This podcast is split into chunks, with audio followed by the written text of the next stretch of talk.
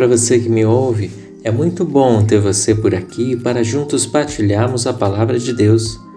O texto para a meditação de hoje está na primeira carta de Paulo aos Tessalonicenses, capítulo 5, verso 17, que diz assim: Orem sem cessar. Você já orou hoje? É interessante que nós vemos em toda a história que os povos sempre fizeram orações, independente da cultura, de sua mitologia, dos deuses a quem serviam.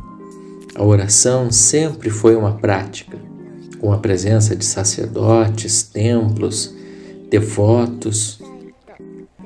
Entretanto, nós cristãos muitas vezes temos deixado isso um pouco de lado.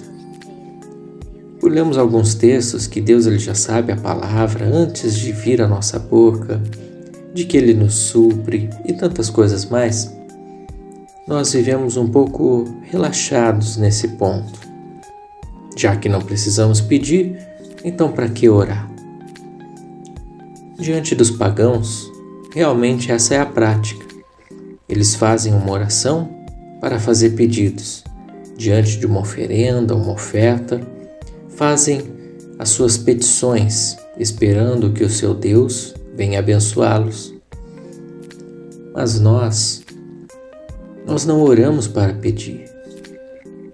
E se eu não oro para pedir, por que eu oro? Eu oro para ter um relacionamento. Nós não precisamos temer a ira de um Deus furioso, porque essa ira já foi descarregada em Cristo na sua cruz por causa dos nossos pecados. Nós podemos ter paz com Deus, como diz Romanos capítulo 5. Pela fé, no sacrifício de Cristo, nós temos paz com Ele, não devemos temer a sua ira.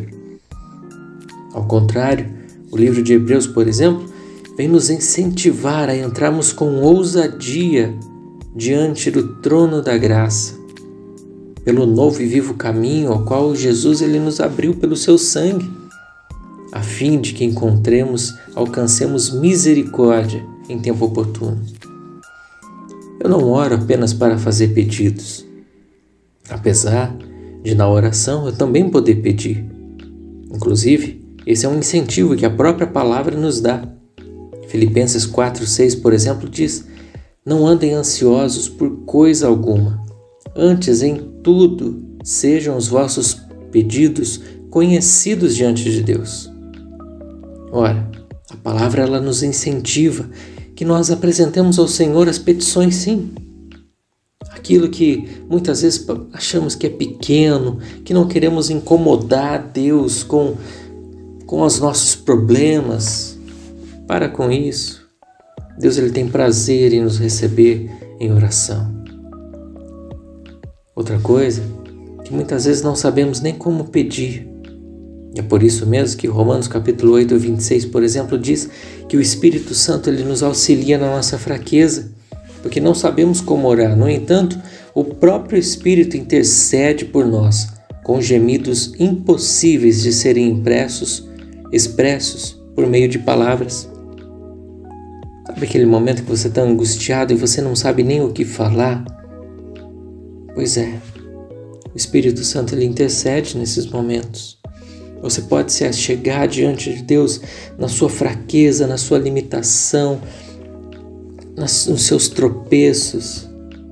O Espírito Santo ele vai interceder por nós. Mesmo nós não sabemos como orar, o que falar, ele está ali para nos ajudar. Perceba que a palavra de Deus ela vem discorrer acerca de uma vida de oração, não apenas para fazer petições, como uma barganha, como uma moeda de troca, ou como se Deus fosse um gênio da lâmpada para fazer tudo o que nós queremos. Mas Mateus capítulo 6 diz: Entra no teu quarto, fecha a tua porta e ora. Ora em secreto, que o teu Deus que te vê em secreto, ele te recompensa. No capítulo 7, Jesus lhe complementa dizendo: Se vocês que são maus sabem dar boas coisas aos seus filhos, Deus ele não vai suprir a necessidade de vocês? Nos salmos, poxa, quantos salmos nós vemos? Eu clamei ao Senhor, eu esperei, ele se inclinou e ouviu a minha oração. O Senhor se levantou e veio ao meu encontro, o Senhor me resgatou. Quantos salmos, quantas expressões bíblicas nós vemos.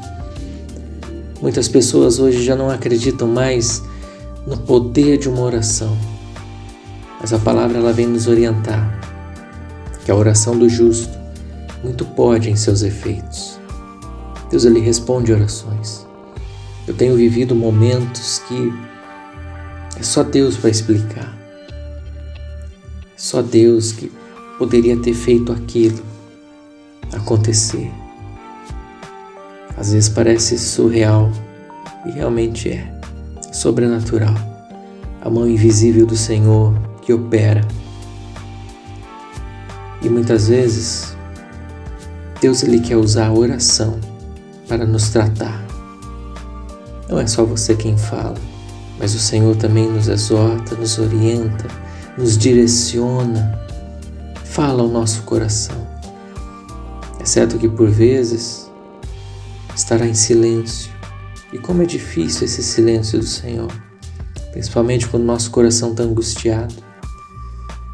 Mas perceba que a cada momento em que você se coloca em oração, você se levanta mais fortalecido, porque o poder de Deus se aperfeiçoa em nossas fraquezas.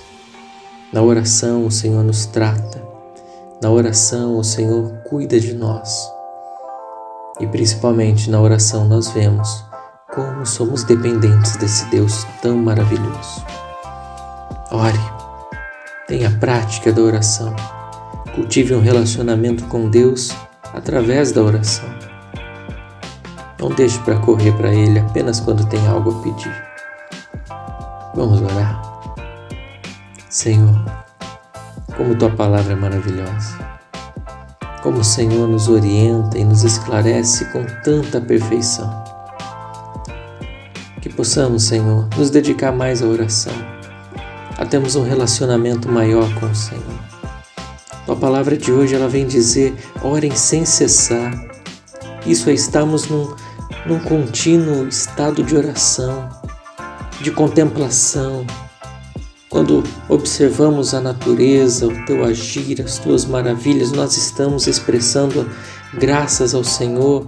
Através da oração, podemos não estar de joelhos num momento específico com fundo musical, mas estamos num estado contínuo de oração para render graças. Quando o coração está apertado, a tua palavra nos dá a liberdade de nos achegarmos ao Senhor naquele momento e pedir: Senhor, nos ajuda traz alívio, traz ali a calma ao nosso coração. A palavra diz que não há pedido muito pequeno, que seja insignificante, mas diz: apresentem todos os seus pedidos em oração. E como não sabemos orar, podemos contar com o Teu Santo Espírito ao nosso lado. Deus, que possamos estar mais atentos a isso e cumprir a Tua palavra seguimos a tua direção, a orientação de orarmos sem cessar. Em nome de Jesus. Amém. Deus abençoe sua vida. Um grande abraço.